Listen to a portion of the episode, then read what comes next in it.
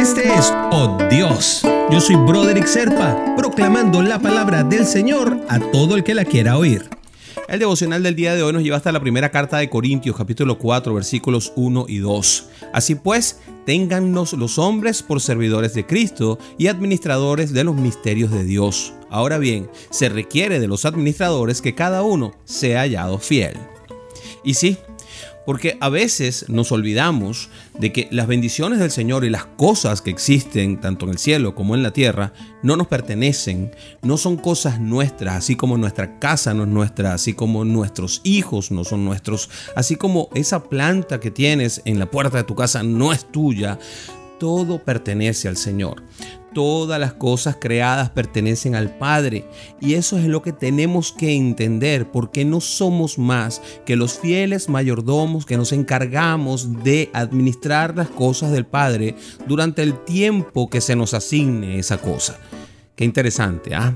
Nuestras vidas, nuestros talentos, el tiempo, el dinero, nuestras habilidades y nuestros dones le pertenecen al Padre y nosotros somos quienes manejamos esa propiedad que es de otro. Así que Dios decide y escoge confiarnos más o menos dependiendo de su plan, incluso de nuestra fidelidad. Cuando lo hacemos fielmente, Él nos empieza a confiar más.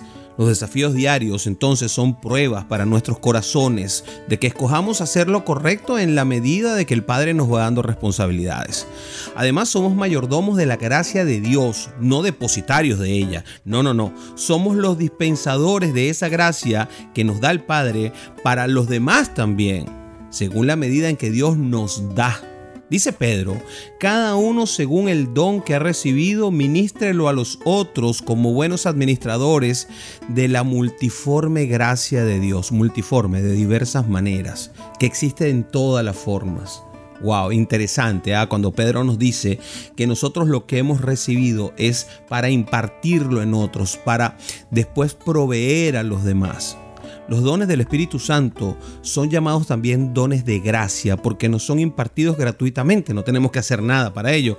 Son propiedad común, es decir, cuando nosotros nos dan un don de cantar, nosotros tenemos que cantar porque ese don pertenece también a los otros. Así como nosotros disfrutamos cantando, entonces los demás disfrutan oyendo. Ese es uno de los más comunes. Hay otros que son más, más interesantes para repartir, como por ejemplo el conocimiento científico que puede funcionar para que los médicos curen a otras personas. Así que cada creyente es ministro de un don que se le dio para la edificación de la iglesia y no solo para su propio bien, entendiendo por iglesia la casa del Padre. Así que esas cosas que se nos dan nosotros debemos administrarlas de una manera feliz, no con envidia, ni deshonrando los dones de otros, ya que somos todos un solo cuerpo y debemos procurar el bien de otros. Hoy a lo mejor nuestro don parece más importante, pero mañana vas a necesitar el de tu hermano. Al hacerlo, entonces estamos promoviendo nuestro propio bien. Recordemos que todos somos siervos de Dios, pero también somos siervos de otros. Así que sigamos el ejemplo de Jesús, que terminó convirtiéndose en el siervo de todos. ¿Y qué tal si oramos, mi querido hermanito, mi querida hermanita, para dar gracias? Señor, somos tus siervos y como tales debemos hacer todo lo que tú nos pides como nuestro amo, con felicidad en nuestro rostro, con contentamiento sincero, con alegría, porque estamos sirviéndote a ti, Padre. Eres el dueño de nuestras vidas y de todo lo que tenemos. Enséñanos a ser buenos administradores de lo que nos da, Señor. En el nombre de Jesús te oramos. Amén, amén y amén.